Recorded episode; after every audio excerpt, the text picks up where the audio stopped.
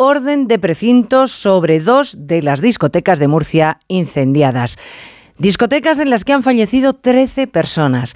La empresa propietaria ignoró los avisos de cierre de la administración y los servicios de inspección fallaron. Así que aquí hay muchas, muchísimas responsabilidades que depurar.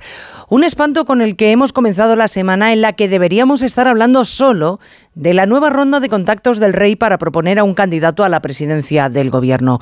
Hoy resulta particularmente pueril que grupos parlamentarios que han sido y son la muleta del Partido Socialista para formar gobierno nos hagan creer que, ojo, que las cosas no están cerradas. Puede que haya algún fleco que no esté rematado, pero el grueso sí. La duda, desde el día después de las elecciones, no es si Sánchez va a ser presidente del gobierno, cosa de la que hasta él mismo se jacta, es cuántas cesiones nos va a costar como país ese nuevo Ejecutivo y cómo de andrajosa se va a quedar la Constitución.